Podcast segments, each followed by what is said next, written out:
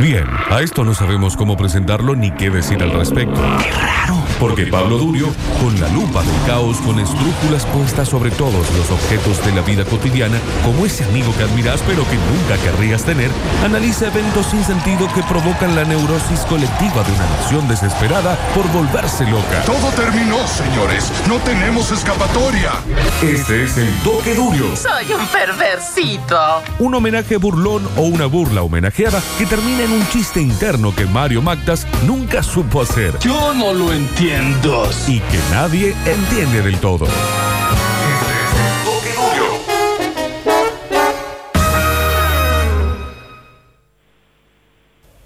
¿Qué toca, Durio? Se los decía hace un rato, vamos a hablar de eh, una peli rusa. Eh, el director es prácticamente impronunciable, se llama Andrei Sivajinstev, una cosa así. Eh, la película se llama Loveless, la traducción literal sería como sin amor, o carente de amor, o ausente de amor, etcétera, como quieran eh, traducirla. Bien. No digo la, la traducción oficial porque no sé si se tradujo oficialmente al, al español latino, digo en términos de mm, producción, promoción, etcétera, pero se llama Loveless, la encuentran eh, así. La vamos a usar como excusa para referirnos a un libro escrito por Bifo. Bifo es como el apodo del seudónimo de Franco Berardi, un filósofo italiano contemporáneo, muy muy de moda, de hecho fue editado acá en Argentina por la editorial Caja Negra. El libro se llama Fenomeno- Fenomenología del Fin, y lo que plantea este autor es, la tesis, digamos, es que en nuestros días, en nuestros días vivimos una especie de mutación antropológica. Esto es, el impacto de las tecnologías digitales, eh, lo que ha causado ese impacto, digo, sobre nuestra percepción y nuestra sensibilidad. La sensibilidad entendida como eh, aquella capacidad de interpretar señales que no son discursivas, que no están eh, codificadas. Hay dos caminos por los que plantea el autor esta teoría. El primero es nos manejamos con aparatos tecnológicos que tienen un formato, tienen un código, tienen una forma bastante lineal de entender las cosas. Digo, yo aprieto mi teléfono táctil y hace lo que yo le ordeno. Yo le pongo un me gusta a una publicación del turco, el turco recibe ese me gusta como un refuerzo positivo.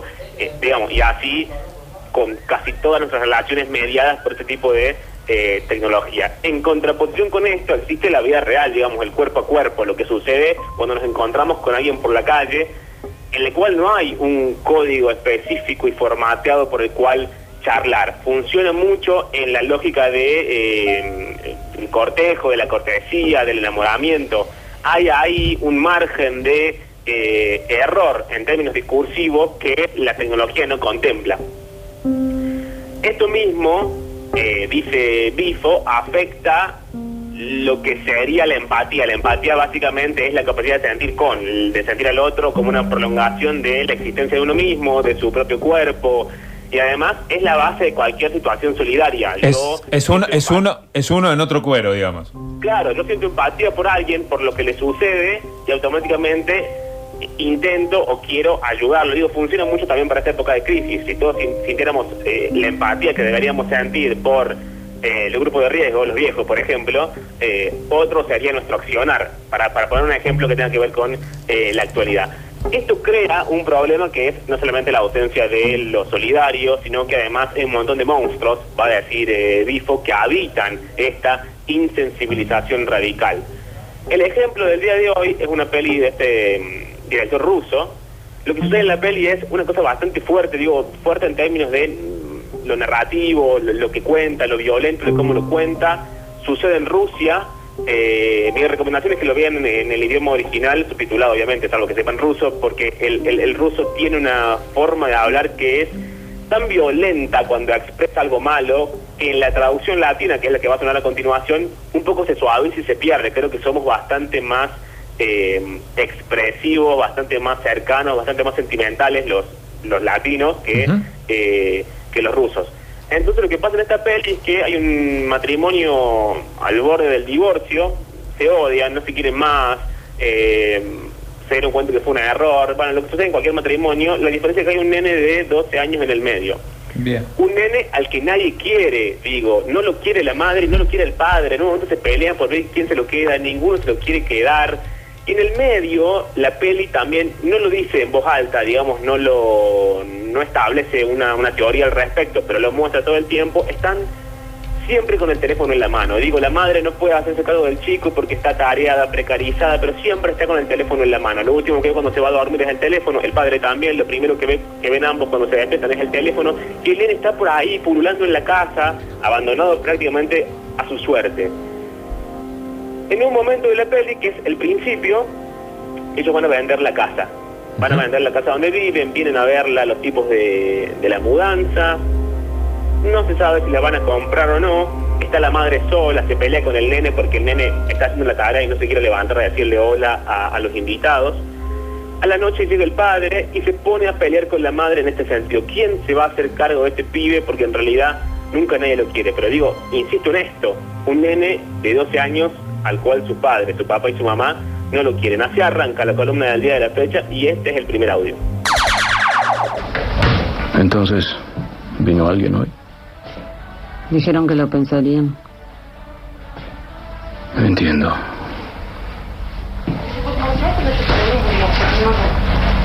¿Y qué has pensado? ¿Sobre qué? Sabes bien que eres la madre. Dios, estoy harta de ti.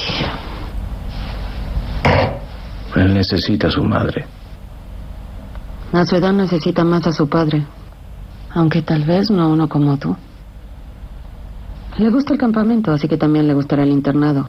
De ahí al ejército. Deja que se haga la idea. ¿Qué esperabas? Que pasara lo mismo de siempre. Siempre arruinas todo y yo soy la que tiene que arreglar el desastre. No, eso no será así. Yo también pasaré la página. ¿Oíste hablar de la igualdad de derechos? Ellos nos molestarán con eso. ¿Quiénes? Hablarán de ti primero. No lo sé. Trabajadores sociales, psicólogos infantiles, defensores sociales. No, entonces llévatelo y deja de preocuparte. Para ti será más difícil, eres la madre. ¿Entonces estás preocupado por mí? Muchas gracias. Bueno, ahí, ahí, un poco lo escuchaban, ¿no? Eh, la madre dice en un momento, bueno, metamos en un internado y que después se vaya al ejército. Dice, o sea, no lo quiere ver nunca más en su vida. Que se vaya haciendo la idea, claro. Claro, al pobre pibe. Y el padre, la solución del padre, o, lo que él se plantea, o su problema no es, pobre pibe, ¿cómo lo vamos a dejar tirado a su suerte? Sino, bueno, va a venir el Estado a decir, señor, qué hizo con su hijo, van a venir servicios sociales, etcétera.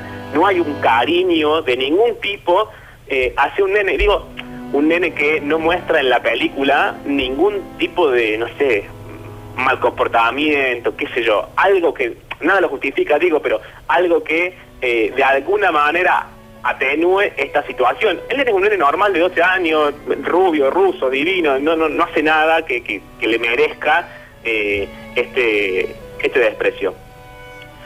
En términos, volviendo a, la parte más teórica quizás, y a lo que tiene que ver con eh, el libro de, de Bifo, y volviendo también sobre esta lógica de eh, lo informático versus lo corporal, porque insisto con esto, la peli todo el, mundo todo el tiempo muestra a los padres con los teléfonos celulares en la mano, cuando no prestan atención al nene y están mucho más eh, interesados en lo que sucede en sus teléfonos. No sabemos bien qué es lo que sucede, si es una cuestión laboral, si es una cuestión sentimental, si son sus amantes, porque cada uno tiene una pareja nueva, de la cual vamos a hablar también eh, a continuación, pero sea lo que sea, o si son las redes sociales, o el noticiero, el diario, cualquier razón, es buena para estar con el teléfono en la mano y no prestarle atención al nene. Esto es un ejemplo, digamos, no, es una columna sobre forma de paternidad, porque nada me, me es más lejano, pero eh, sirve para representar esto mismo. ¿Cuánto hay de la percepción erótica del cuerpo del otro que se transforma en una percepción informática, digo, un cuerpo de la otra persona leído ya no como alguien sujeto que puede eh, tener necesidades, que puede hablar otro lenguaje, que puede entender la forma de otra, de otra manera, eh, necesitar un cariño de un tipo o del otro, sino como un cuerpo que aparece como signo, como información, como si fuese un teléfono celular, digo, las aplicaciones, por ejemplo, para... Eh, para tener relaciones sexuales, para conocer a alguien, incluso las redes sociales funcionan de una forma muy codificada. Uno le pone un like a la persona, el otro te lo devuelve, iniciamos una charla, las preguntas son más o menos siempre la misma, che, ¿qué buscas vos, qué busco yo? Si hay compatibilidad de caracteres, bueno, nos juntemos a hacer X cosas y X cosas no, y si yo quiero algo serio, bueno, querés algo serio, pero está como muy codificado y pierde, dice Bispo, la gracia de eh, el cortejo. Lo decía antes también, estas palabras que no tienen un significado último, que tienen mucho que ver con la histeria. Ese momento en el que uno eh, da a entender algo que siente sin decirlo de manera literal. Es como un juego de, de fuerzas, de poderes, de chistes, de indirectas, eh, de, de lenguaje no literal, metafórico, irónico, del, del- del formato que quieran, pero no literal, que, que lleva a lo que después será la relación que será, digo, de amistad, digo, sexual, digo, lo que sea, pero no entra en la lógica estricta del formato. No es que yo te pongo like, vos me pones like y nos juntamos, hacemos tal cosa, cada uno se va a su casa. Digamos, lo, lo que se va perdiendo ahí es cierta cuestión eh, humana que después lleva a la pérdida de la empatía, que después lleva a la pérdida de la cuestión solidaria. Esa sería más o menos la corriente y el sentido de todo este mm, aparato discursivo sin sentido que estoy eh, expresando en este momento. En un momento de la peli, repito la palabra momento, eh, está la- el padre con su con su amante nueva, con su novia nueva. Tienen una relación, tienen una relación sexual media, no sé, escueta, pobre, triste, poco interesante, como ustedes quieran. Y la chica se pone mal cuando, cuando termina la situación, se pone mal y dice, bueno, pero ¿qué va a pasar con nosotros? Porque vos me estás diciendo a mí que me amas, pero seguramente lo mismo le dijiste a tu esposa, yo estoy embarazada, ahí repite el mismo problema, si él no quiere tener un hijo, ¿por qué tiene una nueva novia embarazada? No, Claro. no lo sabemos. Eh, y fíjense, lo van a escuchar a continuación, qué pasa de esta situación dramática muy pequeña, porque salen con un chiste, salen con algo medio obvio, y de lo obvio él dice, bueno, tengo hambre, y se levanta a buscar algo para comer, y le tira a ella una manzana, y automáticamente ella agarra su teléfono, va a Google y le dice, Google, búscame que soñé con un diente, ¿qué significa eso? Digo, lo que sucede es, no pueden resolver en la lógica humana una pelea de sentimientos, que es que va a pasar con nosotros a futuro, pero sí se puede resolver la cuestión formal, técnica y codificada de agarrar el teléfono y preguntarle a Google y que Google decida qué significa soñar con que nos falta un diente, cuando Google en realidad no tiene ningún tipo de información eh, sociopsicológica para, para, para resolverlo, digo. Eh, así que me, me parece interesante este sentido de eh, la peli y este es el segundo audio donde sucede esto que les acabo de explicar. Pero estaremos bien, ¿verdad? No nos abandonarás. ¿Qué? Masha. ¿Estás loca? ¿De dónde sacaste esa idea? Solo es que a veces me da mucho miedo. No. No, oye, estoy aquí. Apuesto que eso es lo que le dijiste a tu ex esposa. Contigo es diferente. Nunca me sentí tan bien con alguien.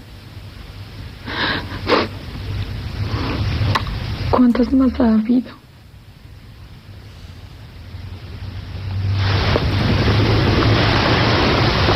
¿Fueron más de diez? Tengo hambre, ¿y tú? Ahora todo el tiempo tengo hambre. Estoy un poco molesta contigo. Haré algo para comer. Tráeme una manzana.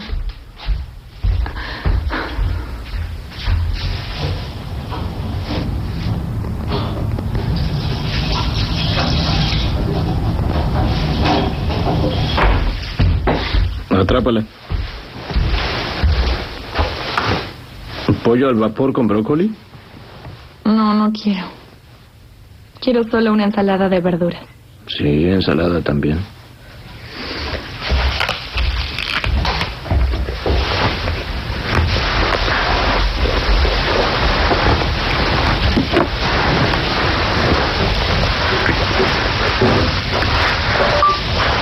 Soñé que me sacan un diente. ¿Qué significa eso?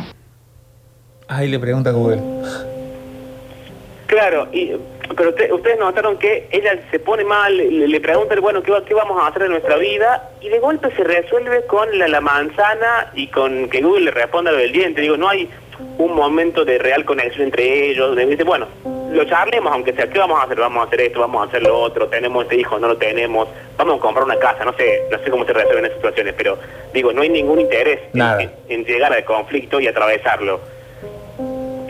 Loveless es esto, digamos, es fundamentalmente la historia de la relación entre una madre y un nene. El nene se llama Alyosha, es un nombre ruso obviamente, el nene tiene 12 años, y el nene en un momento desaparece. ¿Por qué desaparece? Bueno, porque nadie lo quiere, básicamente. Porque la madre y el padre, por la razón que sea, de pareja, de trabajo, de precarización, de tener el teléfono en la mano, lo que sea, no son capaces de amar. De hecho, en un momento la madre dice algo bastante trágico que es, tuve un hijo, pero fue un error porque no soy capaz de amar, no sé cómo se puede amar a este nene. Le dice la madre en un momento a la peluquera. No es que tampoco lo dice en una situación como, uy, dramática, te voy a contar algo grave. Se lo dice a la peluquera como le puede decir el estado del clima, ¿no? Claro. Eh, el nene desaparece. Digo, cuento esto más allá de que funcione con la lógica del spoiler, porque más allá de eso, que me parece una boludez, pero lo charlaremos en otro momento, eh, la peli lo que cuenta es el proceso de cómo el nene desaparece y lo que sucede. Es obvio que el nene desaparece y, el- y, y lo que sucede es que finalmente no lo encuentran. No sabemos si está muerto, si está escondido, si fue asesinado, no lo sabemos. La película termina así, no tenemos idea qué pasó con el pobre pibe. Y ese es el problema eh, remata un poco Bifo en su libro sobre la actualidad que tenemos hoy, que no sabemos cómo definir o cómo se siente o cómo atravesar una situación angustiosa de aceleración, de hipersaturación de- de- de- del espacio de atención por la cantidad de cosas que hacemos, eh, y no sabemos sobre todas las cosas cómo activar el placer de una relación entre cuerpos. Digo entre cuerpos más allá de la cuestión discursiva de esos cuerpos. Hablo de la erótica de dos cuerpos, de entender lo que la otra persona quiere, de escucharla, de empatizar. A eso se refiere cuando habla de eh, relación entre cuerpos. Bien. Va a decir también, bueno, hablamos mucho, todo el tiempo, usamos las redes sociales que son en base a eh, una cuestión discursiva, pero los cuerpos eh, no se encuentran. Y si se da la condición de que los cuerpos se encuentren porque nos enamoramos, porque, mm, no sé, eh, encontramos a alguien con el que pensamos que podemos tener una amistad increíble, por la relación que sea, dice, cuando los cuerpos se encuentran, no saben hablar entre sí porque se ha perdido lo que decíamos antes, esta cuestión de puedo no entender a la otra persona, puedo no comprenderla, algo se me puede escapar de significado, digo, no es un celular, no le pongo un me gusta y el me gusta le llega y viceversa, funciona de una forma mucho más compleja, también mucho más interesante justamente por esa complejidad. En el último audio, que es el que va a sonar a continuación, eh, la madre está con su respectivo amante. Esto sucede, cada, la madre y el padre están con sus respectivos amantes la noche en que nene desaparece. La madre está con su respectivo amante y ahí le va a contar que en realidad ella nunca amó a nadie. Nunca amó a su hijo, nunca amó a su ex marido. Dice, la amé a mi madre en un momento, y resulta interesante, escuchen por qué, se van a dar cuenta solos. Dice, la amé a mi madre en un momento, pero pasó esto que va a contar ella y que tiene que ver automáticamente con la relación de ella con su hijo. Pero finalmente nunca he descubierto lo que era el amor y ella lo va a resolver diciendo hasta que te conocí a vos, le dice su amante. Como viene el arco narrativo, suponemos que en realidad es una sensación, una sensación del momento y que después eh, ella decidirá que tampoco lo ama. Porque la pregunta es, ella y ella, digo todos nosotros, ¿somos o no somos capaces de amar? Último audio del día de la fecha y cuando volvemos les cuento una cosita. Nunca he amado a alguien así. Solo a mi mamá cuando era chiquita. Y ella era una insensible. Nunca me abrazaba. Nunca me dijo nada bonito. Nada más que reglas, disciplina, escuela. Solo una mujer amargada y sola. Espero que esté viva y bien. Sí, está viva. Y básicamente está bien.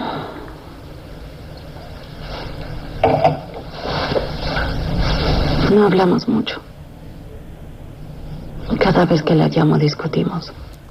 Ni siquiera sé cómo empieza la discusión.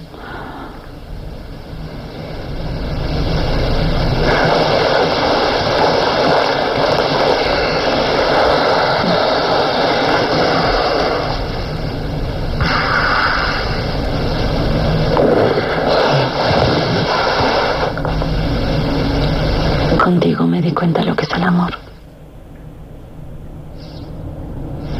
Nunca amé a mi esposo. Él fue mi primer hombre. Quedar embarazada fue una gran estupidez. Él estaba muy contento, Estábamos bien juntos. Pero yo no lo quería. Tenía mucho miedo. Miedo de abortar y miedo de quedármelo. Realmente no quería ese niño.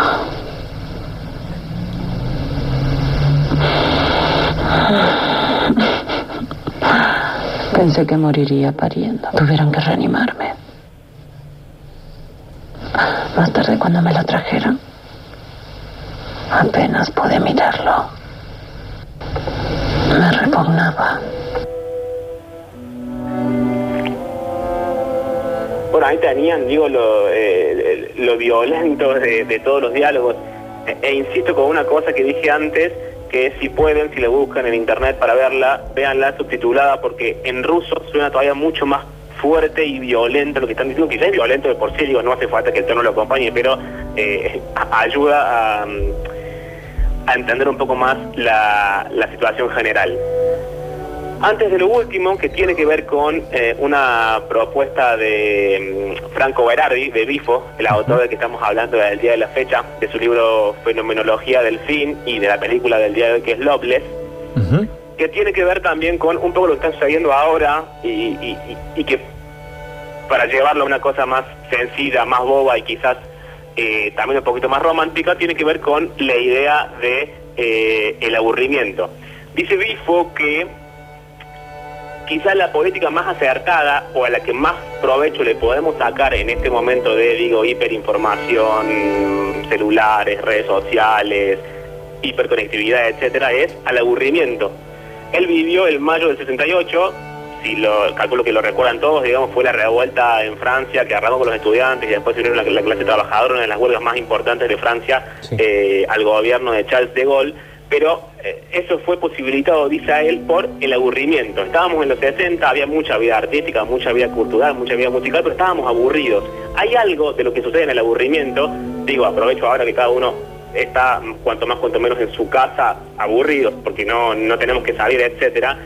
Eh, desde el aburrimiento se puede construir algo mucho más interesante. Nos están vendiendo todo el tiempo que hay una aventura allá afuera sucediéndose y que nosotros estamos afuera. Bueno, ahora que las aventuras de allá afuera, que eran hipotéticas, que eran creadas por eh, nuestro consumo excesivo de eh, redes sociales e internet ya no existe, bueno, veamos qué podemos hacer y desde qué lugar podemos construir desde el aburrimiento de nuestras casas para que quizás esto, lo que estamos viviendo, que es una situación bastante complicada, difícil y nueva para todos, eh, nos lleve a un, presente un poquito mejor. Eso era lo último. Eh, pueden seguirme en Instagram, arroba Pablo-Durio. Voy a subir, como hice la semana pasada, una plaquita con el nombre de la peli, del libro y por ahí una nota que hay en internet que está bastante buena para que quiera leerla. Eh, hasta acá yo, muchachos. Eh, nos encontramos cuando sea en la próxima columna. Gracias. Este fue Pablo Durio, señoras y señores, con su toque particular, trayéndonos un punto de vista que siempre lo que genera, o me parece a mí, o lo que genera en mí, es una pregunta, o varias, y eso está buenísimo. Gracias, Pablo. Ahí estábamos entonces con Pablo Durio, muchas gracias. 5 de la tarde, 6 minutos en la República Argentina. Metrópolis. Información con banda de sonido. Tres horas ajustadas en el 104.7.